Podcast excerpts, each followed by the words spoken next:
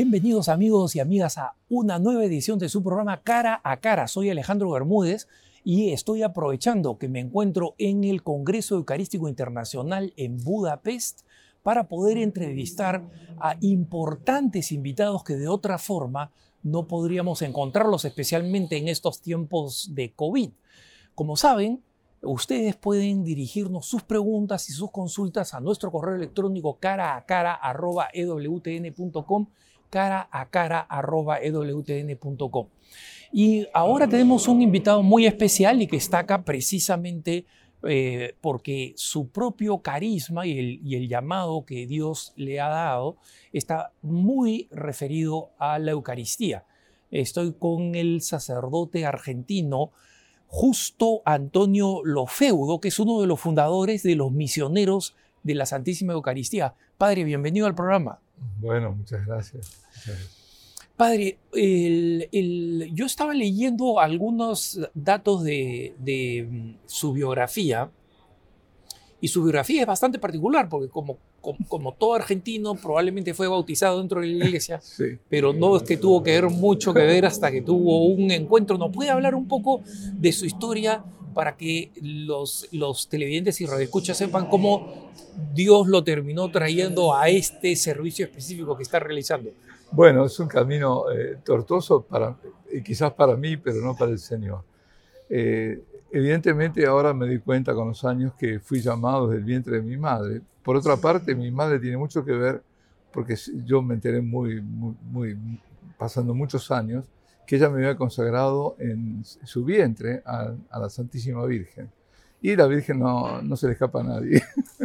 Así que por empezar yo recomiendo a las madres a que consagren a sus hijos ya desde el vientre ¿no? a, a la Santísima Virgen, que es consagrarlos a Dios, por otra parte.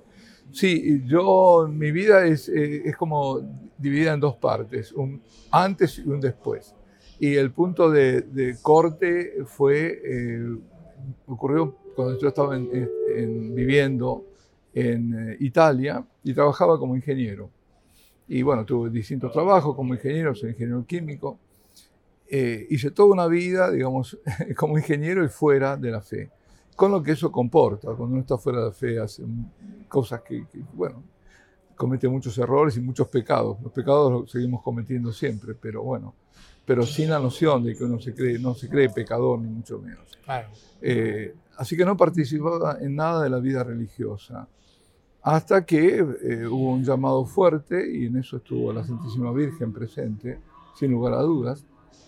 Eh, porque de golpe es como que descubría su presencia en mí, aunque no lo notaba. Estas cosas después se entera uno cuando empieza a analizar todo el proceso y dónde vino, ¿no? mirando para atrás. Mirando para atrás. Pero en aquel momento uno no es consciente, yo no era consciente. Yo vi, por ejemplo, intensamente eh, dos, eh, dos cuaresmas, que son tiempos fuertes de, de para la conversión. Y, porque me estaba aproximando a la iglesia, pero me aproximaba, yo digo, en forma sintótica. Iba a llegar en el infinito, me iba a encontrar. Y entonces la Virgen se puso antes para que ese encuentro fuera mucho más rápido. Y, y así fue, porque después de ahí eh, encontraba mensajes de ella eh, que me, me, despertaban a que realmente había algo. Yo era agnóstico, lo cual es una especie de ateo práctico que no se quiere comprometer, dice, bueno, todo así, yo no sé nada. Pero de pronto cuando uno descubre la, la verdad de la, de la, fe, la verdad de la existencia de Dios y todo eso, ya todo cambia. Ya aquí no hay, no hay que hacer, eh, no, hay, no hay que más prórrogas. Alguien debía, ah, decía que eh, la fe católica, en realidad, cuando se toma seriamente, es una medicina tan, tan radical que muchos las postergan por eso mismo. Porque si, si yo soy católico, ya ciertas cosas no se pueden hacer y hay que hacer otras. Efectivamente. Eh, y eso fue lo que, lo que quizás pasó. Bueno, la cuestión es que eh, fui a, un, lo digo directamente, a Medjugorje, fue ahí mi llamado, fue Medjugorje, fue la Virgen, fui a, me, me, encontré con una realidad totalmente diferente. Eh, yo no, no, conocía nada de eso. Fue como una especie de shock, ¿no? Un frente frío con un frente caliente que se encuentran y se produce la tormenta, con relámpagos y con todo. Pero este, me cambió la vida absolutamente. A partir de ese momento cambié eh, pero radicalmente todo. El modo de pensar, que eso es la metanoia, ¿no? es, la conversión, pero la forma de ser, de actuar, de todo. Y, eh, y después sentí, eh, dentro, ya estaba al comienzo, creo, pero me fui dando cuenta después que el llamado era sacerdocio. Y, y así fue que entonces me ocupé de, de también hacer todas las cosas de, de tal modo de, de seguir esa línea, porque veía que el llamado era serio primero me costó eh, dilucidar, yo me acuerdo que cuando él se lo comentaba a quien era en ese momento eh, director espiritual, un eh, dominico, murió con 95 años, pero era, era increíble. Era un, francés, ¿no? pero que estaba en Buenos Aires, el padre Peronet. Y me acuerdo que una vez voy a la celda, digo, padre, tengo un secreto para usted. Dice, ¿cuál? Cierro la puerta, digo, quiero ser sacerdote. Y yo, eso no es ningún secreto. Y me dejó. Entonces fui a ver a otro de los frailes, amigo también. Y digo, mira, me pasó esto. y de paso te doy el anuncio. claro, no es ninguna. Esto dice, no es noticia. Tenías que haber sido sacerdote hace tiempo. Bueno, digo, todos se daban cuenta menos yo. Así que fue cuando emprendí este, este camino y bueno, y, y realmente fueron como, a ver, en este camino yo vi luces, ¿no? pero las luces justo en el momento adecuado. Es decir, era como caminar por un camino que todo el resto tiene, por lo menos la opacidad, que es el camino de la fe. Caminamos en la opacidad de la fe, no vemos todo. El, pero y se iba iluminando a medida que iba dando los pasos, no antes. Era, no me podía anticipar, pero cuando era el momento, y, y realmente ahí fue cuando desembocó en que tenía que ser la adoración perpetua. Eh, sobre eso me gustaría preguntarle un poco más, eh, padre, porque eh, usted está planteando y está, está sacando adelante un ministerio que, ah, que es, es, fundamental, que es la recuperación del amor al Señor presente en la Eucaristía, que es el centro de nuestra fe. Y por eso estamos aquí en este Congreso Eucarístico. El, en, en su experiencia, o espiritual o intelectual o simultánea, cómo este llamado de la Virgen al sacerdocio deriva en el descubrimiento de que su vocación específica, su vocación dentro de su vocación, es hacer lo que está haciendo ahora, que es promover, alentar la adoración perpetua del Santísimo Sacramento. Yo creo que eh, un poco tiene que ver, ahora en este momento lo pienso, porque no lo había pensado antes, pero eh, me acuerdo la, que sentí poderosamente, esto era el inicio de este camino, este proceso, porque es un proceso que termina el último día, no la conversión. Pero cuando fue el, comienzo, sentí que me debía consagrar al corazón inmaculado de María. Y decía, ¿y dónde está? Eh, eh, era una, una, digamos, una especie de silogismo, pero muy simple. ¿Dónde está el corazón de María? ¿Dónde está el Hijo? ¿Dónde está el Hijo? En la Eucaristía. Ah, en el momento de, de, de tomar la comunión, me consagro. Esa fue la consagración que hice la primera, después he hecho tantas, ¿no? Pero fue muy elemental. Pero como que la Virgen nos lleva siempre a su Hijo. Y, su Hijo lo tenemos presente en la Eucaristía. Entonces, estando presente en la Eucaristía, es lógico que toda, en realidad, eso no, eso no cabe duda, cualquier vocación sacerdotal es una vocación eucarística porque es fundamental, es el centro, es decir, ontológicamente, si nosotros somos para la Eucaristía, vivimos para la Eucaristía. Y, dentro de la Eucaristía es eh, la adoración, porque no puede haber Eucaristía sin adoración. La fe eucarística implica siempre adoración. Si yo creo en que la Eucaristía es Jesucristo, Jesucristo es Dios, pues yo lo, inmediato es adorar. Y esto lleva al otro proceso.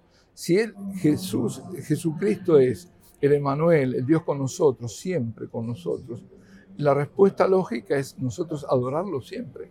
Y eso es llama adoración perpetua. Es una respuesta de fe y de amor hacia aquel que nos ama de amor eterno y que ha decidido quedarse con nosotros siempre. Usted, como, como yo mencionaba al comienzo de, nuestra conversación, padre, usted es uno de los eh, cofundadores de, una, de, una comunidad dedicada a la promoción del Santísimo Sacramento. ¿Nos puede hablar un poco de la historia, cómo comenzó esta, esta comunidad eh. y, cómo ha ido aplicando un poco su carisma?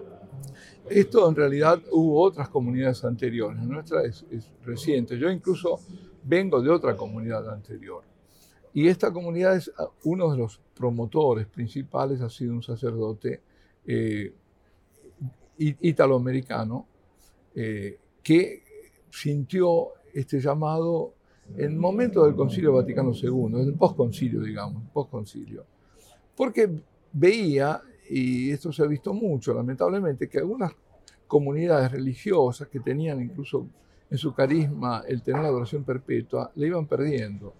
Y sintió que esto tenía que ser llevado a los laicos.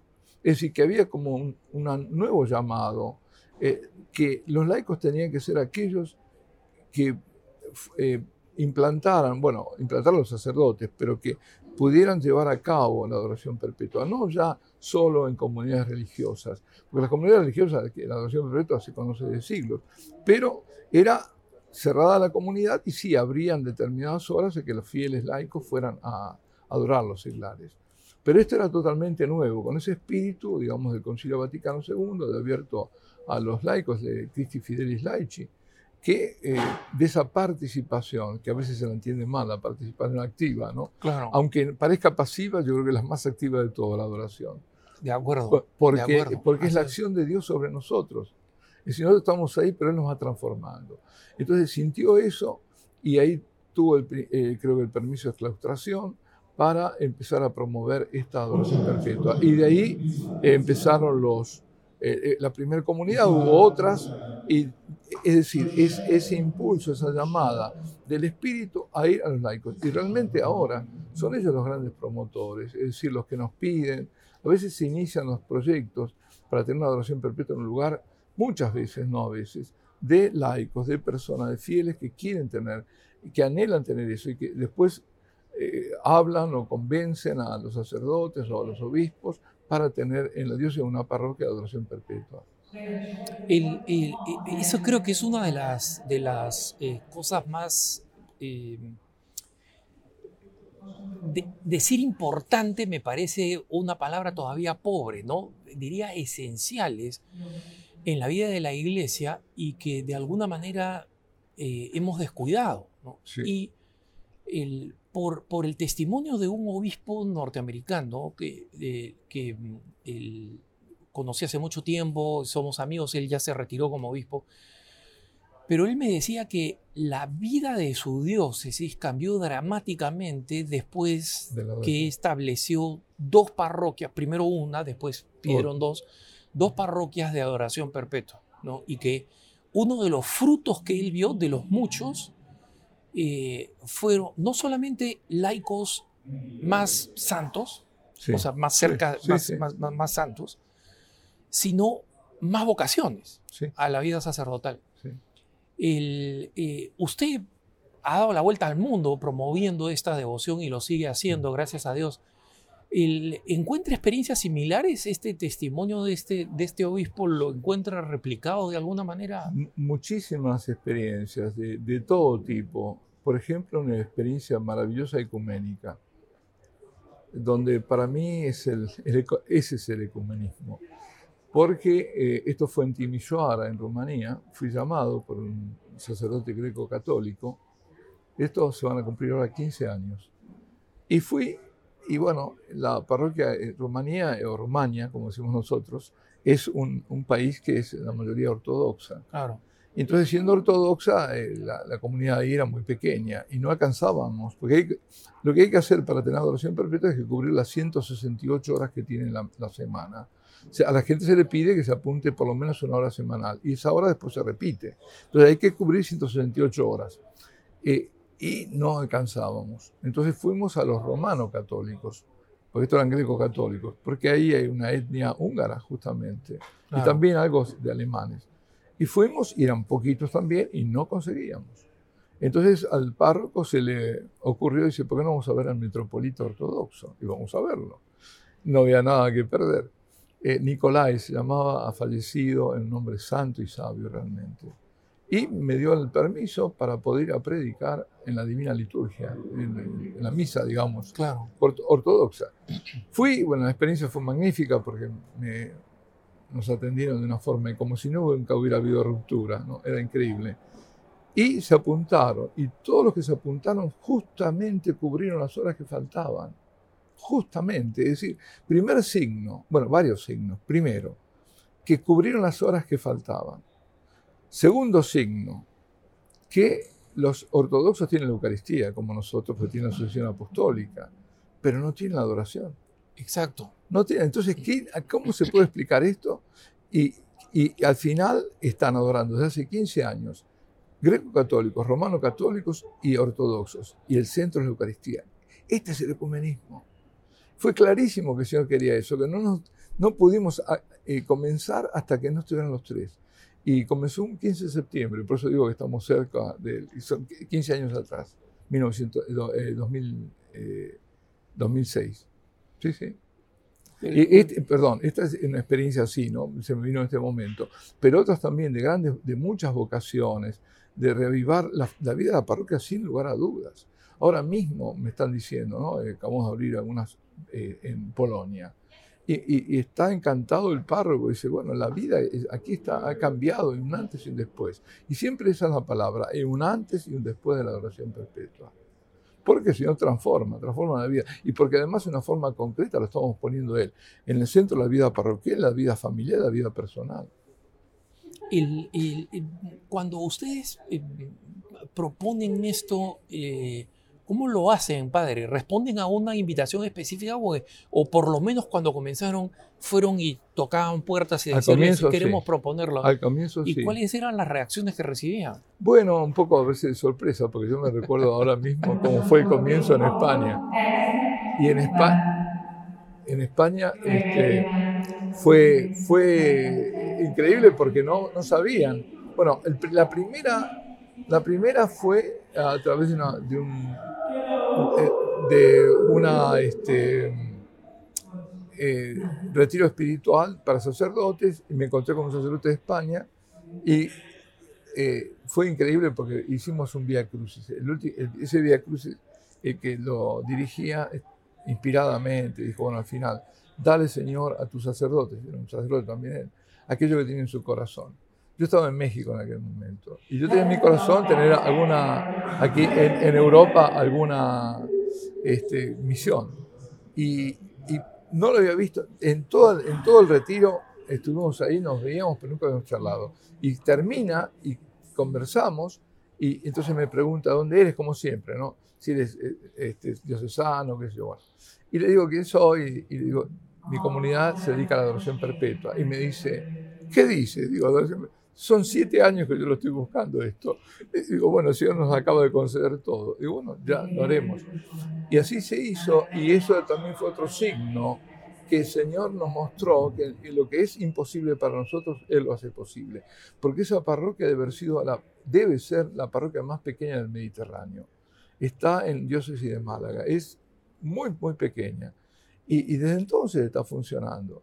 Es decir, fue la primera. Eso fue porque hubo un sacerdote que lo estaba buscando. Y el Señor se lo concedió. Piensa que es muy pequeño. Y para terminar, para poder llegar lograr tener el número, que no, no había masa crítica, tuvimos que ir casa por casa. que fue maravilloso, porque fue una evangelización fantástica. Y luego, eh, después ya la, la, otra también fui llamado en, a Madrid, pero después cuando me tocó la tercera, eh, fue un laico justamente que lo pidió, pero los demás, los sacerdotes no sabían nada. Y hubo que ir eh, eh, casa por casa, igual que en otros también en España. fueron, es decir, que al comienzo, digo no casa por casa, sino parroquia por parroquia, a convencerlos. Y claro, veían, en general lo veían como algo imposible. Decía, ¿cómo va a ser posible día y noche? la gente no se va a apuntar de noche. Las objeciones de siempre. Y se dio. Así que realmente fue así. Después ya no, una vez que se conoció, ya los propios eh, obispos la querían, o otros sacerdotes que sabían, otros párrocos, pero en, general fue así, sí. Ahora, esta, este, esta misión, este apostolado, Padre, que maravilloso realmente, que viene muy al caso aquí, eh, eh, donde nos encontramos en este momento en el Congreso Eucarístico Internacional, lo ha llevado por todo el mundo, y a una vida bastante itinerante, ¿no? Cuando le preguntaba, le preguntaba dónde vive, esa es la pregunta del millón, porque La, la, comunidad es francesa originalmente, pero usted ahora está viviendo en, en, Polonia. ¿Qué lo, eh, ¿qué lo hace eh, decidir el, eh, el, lugar donde va a promover su ministerio? Por supuesto que es Dios y por supuesto que es su llamado. eso iba a decir, yo, no, yo, no, decido nada. pero ¿cómo se manifiesta? Por ejemplo, ¿cómo, cómo, cómo, cómo, el Señor le, le marcó este camino para para Polonia específicamente, para tenernos una idea. Sí, yo la verdad es que tengo que pensarlo, porque son, es, es como, es como la brisa, ¿no? El Señor es susurra, es, es, la amistad de Dios, ¿no? Como la brisa, como Elías, ¿no? Y que uno tiene que estar muy, muy atento porque no es un viento fuerte, es apenas un... No, lo de, lo de Polonia fue... Yo tenía que dar una charla en Barcelona, recién vetado que además para impulsar la adoración perpetua, ¿no? en, una zona cerca de Barcelona, de la diócesis. Y fui a, una casa, eh, eh, no los conocía a, estar ahí, y resulta que ahí en esa misma casa venía un, sacerdote polaco, que es el, el, editor, el, el, o director de, de, la revista Maos, que está en varias, varias eh, lenguas, y estaba ahí. Y ahí nos conocimos, que decíamos qué mal planeado estuvo la cosa, porque los dos mismos estábamos al mismo tiempo. No, al revés fue, porque conociéndonos, él le encantó el tema de la adoración perpetua y entonces él fue el contacto en Polonia, me llamó. Pero a veces, yo digo, a veces estoy en un lugar y digo, pienso que ya se está como agotando ese tiempo y viene otro tiempo. Y efectivamente, porque me empiezan a llamar gente que hace un año que no me llamaba y que es de otro lugar que ya me está llamando. Si viene así, viene de una forma increíble. Hay, hay que estar atentos, simplemente. Ahora, este sacerdote el, el, de, este, de este encuentro mal planeado, entre comillas, En, en, Barcelona, eh, eh, este sacerdote le dijo, venga, venga conmigo a Polonia y comencemos este... No, él se fue y después empezó a, hacer contactos. Y después me llamó y me dice, tengo un lugar para que... Y fue el lugar, primero fue donde fue la, el, el, último milagro eucarístico en Polonia, el 2013, el día de la Navidad, el Legnica. Está aprobado por la iglesia. Este, interesante porque ¿Nos puede contar un poco de ese? yo no lo conozco, me encantaría saber. Es, eh, resulta que se había eh, caído una, sagrada forma, una hostia, al piso, pero eh, tengo que decir que no fue que daban en la mano, no, simplemente cayó, cayó porque el sacerdote tenía algún problema de artritis y no podía, se cayó. Entonces, él mismo la cogió, la agarró y no quiso, no quiso, bueno, no quiso este, consumirla y entonces le hizo poner a de un recipiente con agua, como siempre, ¿no? Y se puso después en el, en el eh, tabernáculo, digo, no me sale el, sagrario, sagrario. Sí, Este, en el sagrario. Y, pasaron los días como siempre, ¿no? esto, perdón que le interrumpa, padre, pero simplemente para explicar, el, digamos, cuando por alguna razón un, un sacerdote no decide consumir la Eucaristía, hay que disolverla para que una vez que no hay materia, ya no hay forma, entonces ya, ya no es la Eucaristía, ¿no? Entonces, en un porta Eucaristía, por, decirlo así, eh, se lo pone con agua para que se disuelva, se espera un tiempo, se lo deja en un lugar adecuado, en este caso el sagrario, entonces lo que el sacerdote estaba haciendo era, procedimiento... Exacto, normal.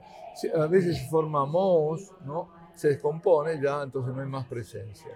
Pero pasado el tiempo no, no se descomponía y empezó a colorearse el agua de, rojo.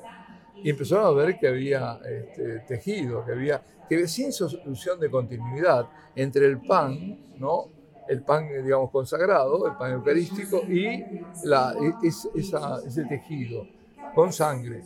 Entonces eh, avisó al el párroco, avisó al obispo, el obispo dijo, bueno, eh, que saquen este, muestras y mandarlo a tres laboratorios diferentes. Y lo mandaron a los tres laboratorios diferentes y todos dieron que era tejido eh, de estriado, con el típico tejido del, miocardio, del, corazón. Y uno de esos, creo, el, el forense de la policía, determinó que era un corazón en agonía.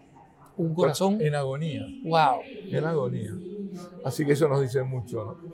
Eh, bueno, ese fue el milagro eucarístico. Fue el día de Navidad del 2013. Y ahí entonces fue donde pusimos la, adoración perpetua. Sí, emblemático. Estamos, hermanos, conversando con el padre Justo Antonio Lofeudo. Es uno de los fundadores de los misioneros de la Santísima Eucaristía. Este es su programa Cara a Cara. Nos vamos a una pausa. No se vayan, que ya volvemos.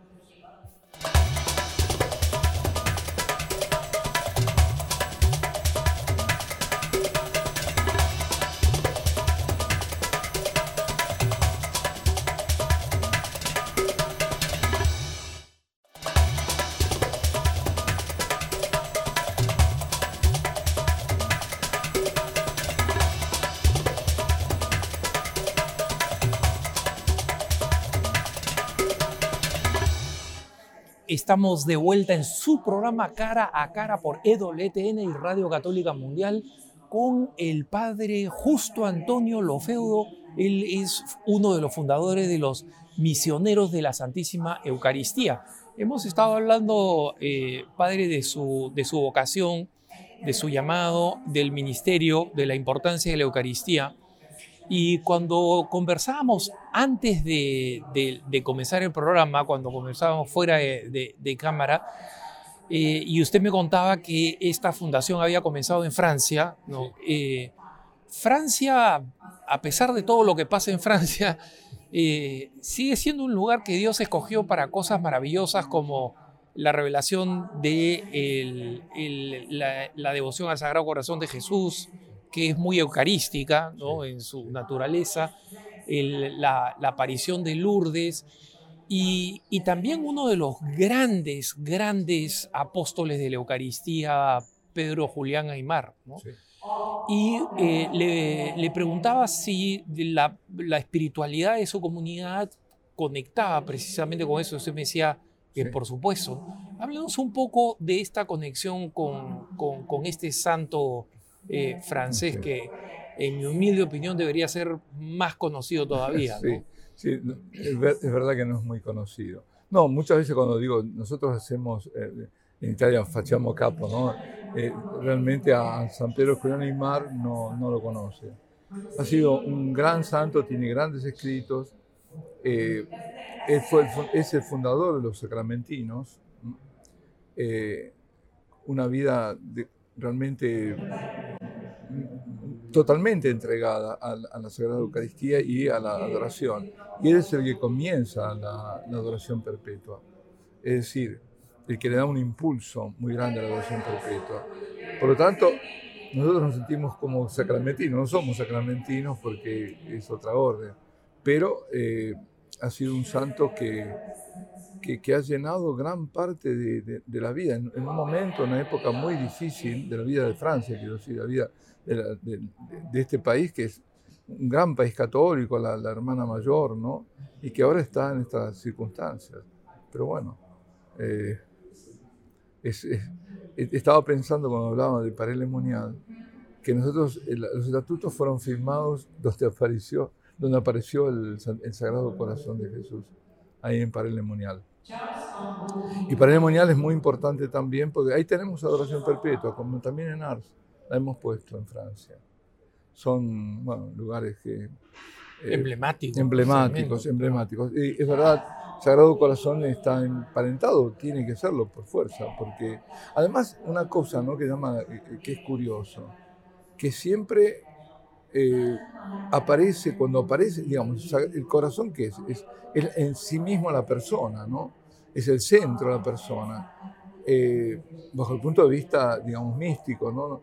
Pero eh, todos estos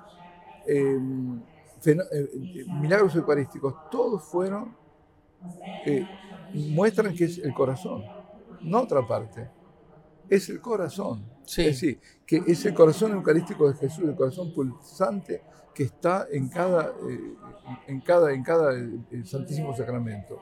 Es toda la persona de él, obviamente, pero él como quiere mostrarnos que es el corazón, que es eh, ese corazón lleno de misericordia.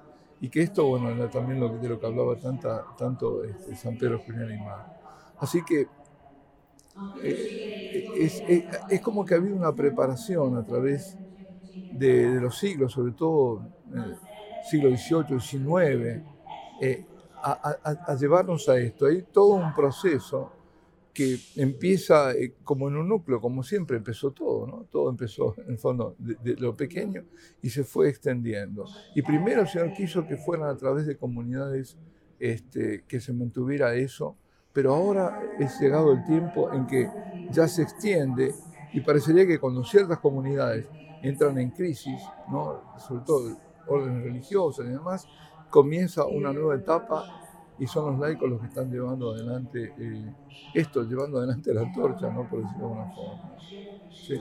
Eh, es interesante lo que, lo que usted dice, eh, padre, porque una vez el carnal Lucas Moreira Neves, un, un hombre de, de, gran virtud, ¿no? brasileño, él, él reflexionando con algunos, con algunos líderes de movimientos apostólicos, les decía, eh, Jesucristo, los movimientos apostólicos nuevos, las nuevas espiritualidades son muy importantes porque forman parte de la promesa de Jesucristo de que las puertas del infierno no van a prevalecer sobre la iglesia. Pero recuerden que esa es una promesa que Dios le ha hecho a la iglesia, no a los movimientos. Y que se aplica y no a los movimientos, tampoco a las congregaciones religiosas, ¿no? Claro que tenemos algunos casos que pueden ser excepcionales. San Benito dice que tuvo una promesa de Dios de que su, su orden iba a llegar hasta el fin de los tiempos, ¿no? Pero esa es una excepción, no es la regla, ¿no?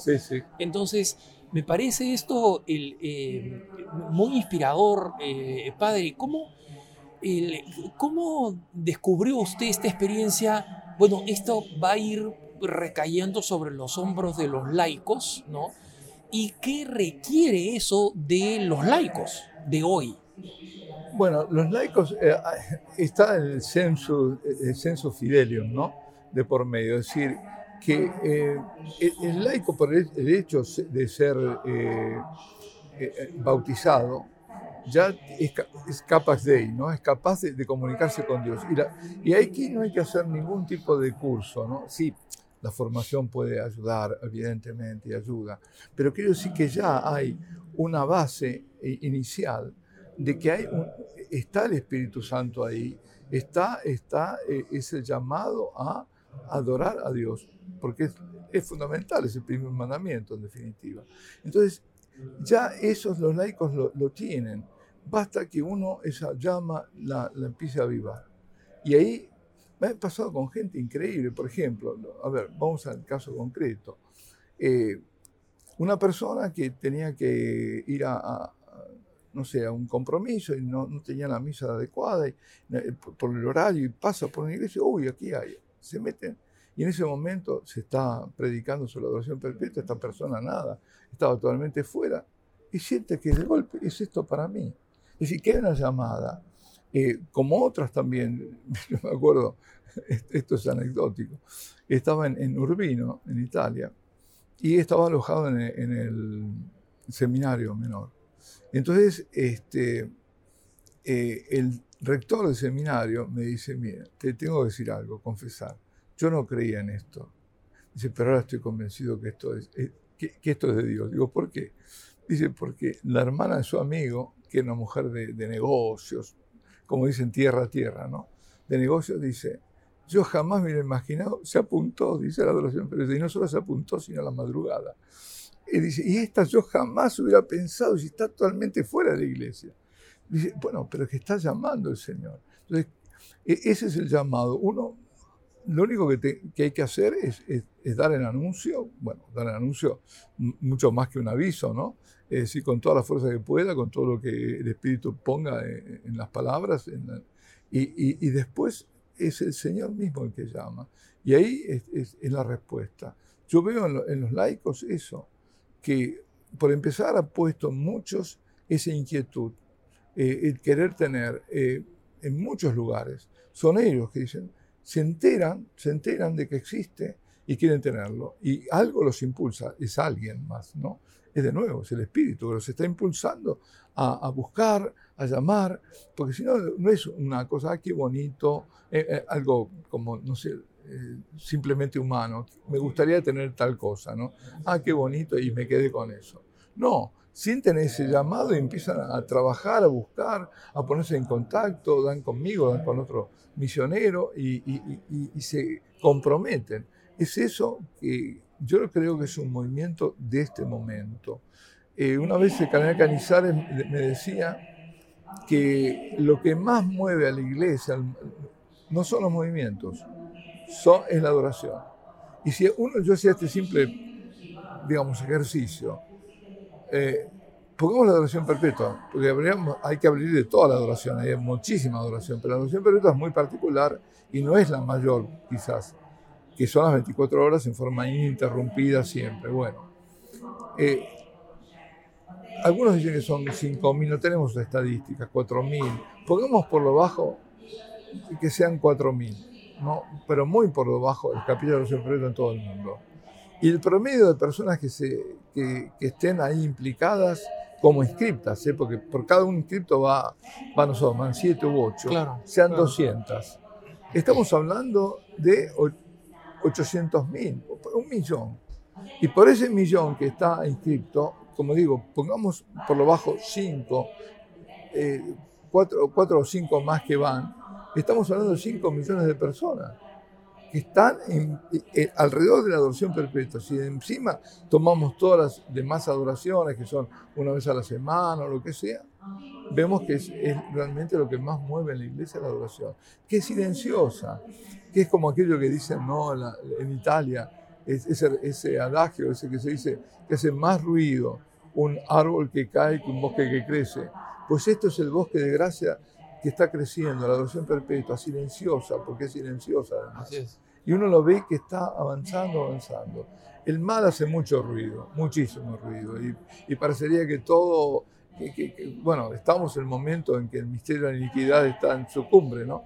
Pero, pero esto es lo que está avanzando.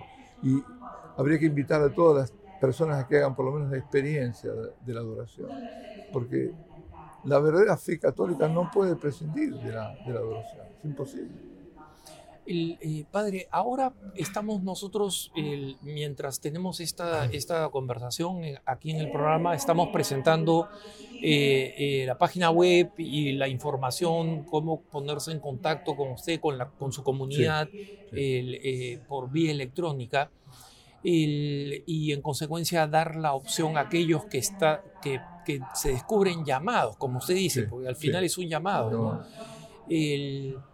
y que eh, nos puede hablar un poco de ese llamado, el de cómo un, un laico puede discernir que está siendo eh, llamado a esta realidad, porque no es un gran llamado necesariamente en el sentido de cómo se expresa, ¿no?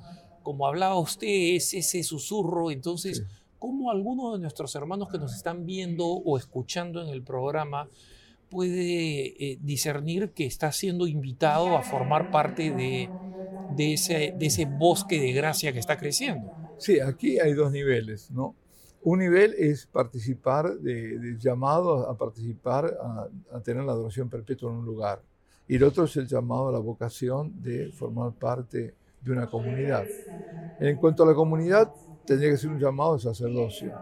Es decir, un doble llamado, un llamado de sacerdocio y entonces de sacerdocio a promover la adoración perpetua. Que promover significa eh, no solo las misiones, hacer las misiones, sino también promover a través de retiros, a través de congresos. Nosotros tenemos todos los años un congreso dedicado exclusivamente a la adoración. A la adoración.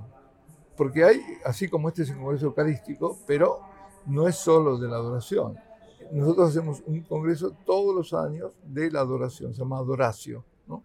desde el 2011, que fue a instancias también del cardenal Canizares cuando estaba como prefecto de la, del culto, divino, en el Vaticano. Claro, claro. Y dice, ¿por qué no hacen eso? Y bueno, lo hicimos. Y eh, me acuerdo que la primera vez somos pocos, pequeños, ¿no? pero sin embargo vinieron cinco cardenales a, a, la, nuestra, a, exponer, ¿no? exponer. Así que habría que ver, bueno, si hay un llamado al sacerdocio y si no, si el llamado siente que realmente eh, me gustaría tener y, estoy, me querría también involucrar en esto, pues que se pongan en contacto con nosotros para una misión. Y, de todos modos también, si el caso es de una... mire, esto fue increíble también, eso nos acaba de pasar. Eh, esa eh, revista Maus, de la cual hablaba, de este amigo sacerdote llamado el padre Piotrowski, eh, me hizo una entrevista, me hizo, y salió en distintos idiomas, porque la sacan en varios idiomas. Resulta que se pusieron en contacto con nuestra comunidad desde China, desde la China, y están entrando ahora en nuestra comunidad jóvenes de Hong Kong este, como, eh, porque vieron, esto es lo que queremos, esto es lo que nosotros sentimos. Así que eso también, a veces a través de los medios, de este medio, decir, bueno, este, yo quiero esto, y me parece que yo estoy llamado a eso. Es, es muy especial, evidentemente no hay muchas vocaciones porque es muy especial. Pero eh, si el llamado está, eh, nosotros tenemos las puertas abiertas para, para escucharlos, para, para después eh, hacer el discernimiento juntos y demás. Y si hablamos de, de, una mamá, de una ama de casa, de una abuela, de, de, de una persona retirada, eh, que piensa, me encantaría promover la adoración eucarística, me encantaría aún más si fuera, este, eh, si fuera perpetua, sí. pero yo no soy la persona para, para promoverla. Eh, ¿Se puede descartar tan rápido que uno no es la persona para promoverla? No, yo diría que sí, yo no lo descartaría tan rápido, porque si la, la llamada es, entonces el Señor hará todo. Y al contrario, se manifestará en la debilidad de uno, ¿no? Y si no, buscar a otra persona también y entre dos hacerlo. Porque muchas veces ocurre eso, bueno, yo no me animo, me gustaría, que yo, bueno, busco a otro que este tiene más empuje que yo, bueno, y los dos empezamos para ese lado. Porque eso es así también. Una cosa que ocurre, ¿no? Si a un sacerdote, a un párroco, va una persona y dice, yo quiero adopción perpetua, y digo, bueno, está bien, sí, lo hablamos más tarde. Pero si van un grupito ya, ¿no? Que decimos, queríamos tener, porque si no, decir, bueno, sí, ustedes la quieren, pero ¿y después quién se hace cargo?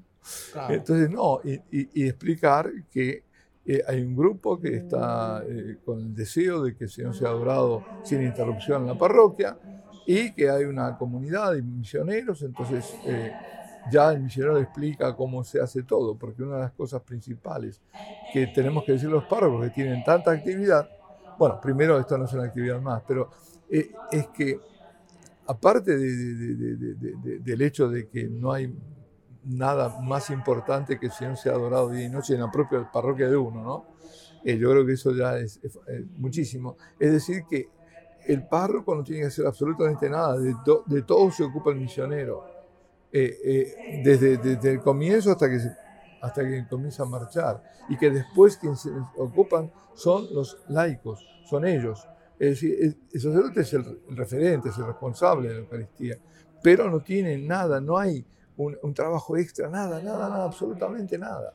Y eso también nos deja un poco tranquilos, porque a veces la gente puede ir con, con proyectos sí, muy, muy bonitos, muy, y después dice, bueno, te lo, te lo arrojo a ti y arréglate. Claro, sí, claro. Y, y, nosotros tenemos párrocos este, sobreextendidos, sobretrabajados, o sea que no necesitan. Por eso, en, apenas escuchan eso ya se, ponen a la defensiva, lo cual es, un, digamos, eh, se entiende, ¿no? Psicológicamente claro, se entiende. Claro, claro, claro. Pero por otro lado, si es que efectivamente hay una garantía, padre, esto no le, no le va a pisar, el, día que, el día que usted vea que esto este, implica mucho más trabajo para usted, este, lo desenchufamos, ¿no? sí, no, es que no hay, no lo hay, no lo hay. Y al contrario, después sí se, se hacen este, promotores, sí, entusiastas. Sí, porque se ven los resultados, como decíamos antes, se ven las vocaciones, se ven, se ven conversiones, muchísimas conversiones, transformaciones muy grandes. Entonces cuando se ve eso, bueno, eh, por ejemplo, matrimonios que estaban a punto de la ruptura total y que, y que yendo ahí a adorar, se ha recompuesto todo. eso lo hace el Señor. Es, es increíble el, el poder, eh, el poder sanador de la Eucaristía. ¿no? Eh, el, eh, bueno, no debería hacerlo si, si, si, decimos lo que decimos, ¿no? Sí. que es Dios. Exacto. una anécdota que, que, que, los que los que me siguen en, en, cara a cara desde hace un tiempo ya deben estar aburridos porque cada tanto la cuento, pero es cuando yo recién estaba entrando a vivir en serio mi fe y este, y, invitan a un, nos, nos invitan a un agnóstico mm. a darnos una conferencia y este agnóstico comienza diciendo, ustedes católicos no entienden que ustedes están locos, ¿no? Porque ustedes dicen que Jesucristo es Dios, que Jesucristo es Dios. Y da una palma así en el escritorio donde se estaba dando la conferencia, que Jesucristo es Dios. Entonces, yo me quedé muy impresionado porque dije, este agnóstico entiende mejor que yo lo que nosotros afirmamos, que, es, Dios y que está presente en la Eucaristía. de las de las cosas que usted ha visto, de los milagros que usted ha visto producidos por la, por la adoración eucarística, ¿recuerda alguno en particular que le haya edificado más o le haya sorprendido más? Son varios. Una de las cosas que siempre dicen eh, personas que están totalmente alejadas, y esto, esto sí es unánime, es que lo primero que han encontrado ahí es una paz desconocida para ellos. Es decir, esta paz yo no la conocía y la quiero tener. Es lo primero. Yo creo que es, eso lo... Pero después, eh, también recordando, conozco varios casos de personas que iban a suicidarse y terminaron en la capilla de oración perpetua. Bendito sea Dios. Sí, sí. La otra cosa también que eh, es que eh, yo le, para mí hay una relación de causalidad muy directa es cuando pusimos la oración perpetua en, en, Trieste. En la ciudad de Trieste hasta ese momento, era el 2005, era la ciudad de más alto índice de suicidios de toda Italia y una de las más altas del mundo. Y cuando la pusimos, salió en el 2005, después en los diarios, cayó más de la mitad los suicidios y decían que eran por las campañas psicológicas. Pero campañas psicológicas hubo todos los años. Pero lo que no hubo era la adoración perpetua. A partir de ahí cayó. Es, es, es la, acción del Señor. Y es una acción silenciosa pero potente. Es el Dios todopoderoso que está. Hay que descubrirlo detrás de los velos eucarísticos. Pero aunque yo no lo descubra, Él actúa. ¿Cuántas veces actúa? Con estas gentes que no sabían nada como le pasa, qué sé yo, a, Andrés Frosar o a, o Herman Cohen, ¿eh? hablando de la adoración. Claro. Que de golpe sabe todo. Y, estaban totalmente lejos. Así es. Eh, yo creo que este, esto he visto. ah, y últimamente, otro caso, sí, me lo estaba olvidando, son tantos. En eh, una de las últimas que abrimos, en Polonia fue en Rashibus. Rashibus está en la frontera casi con la República Checa. Y ahí había una chiquita que había nacido prematuramente, no me acuerdo cuántos meses, pero desahuciada, era imposible. Con, yo no recuerdo porque tenía que ver, pero era un, caso desahuciado.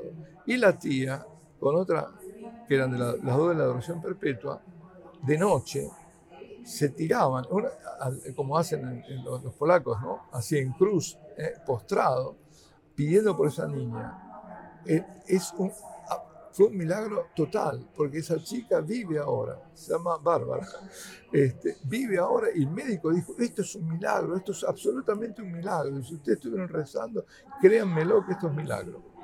Es decir, esa chica no podía haber vivido nunca, nunca. Y si vivía, iba a quedar como, así como, como, muchísimos, claro. Sí, no, no, nada, nada.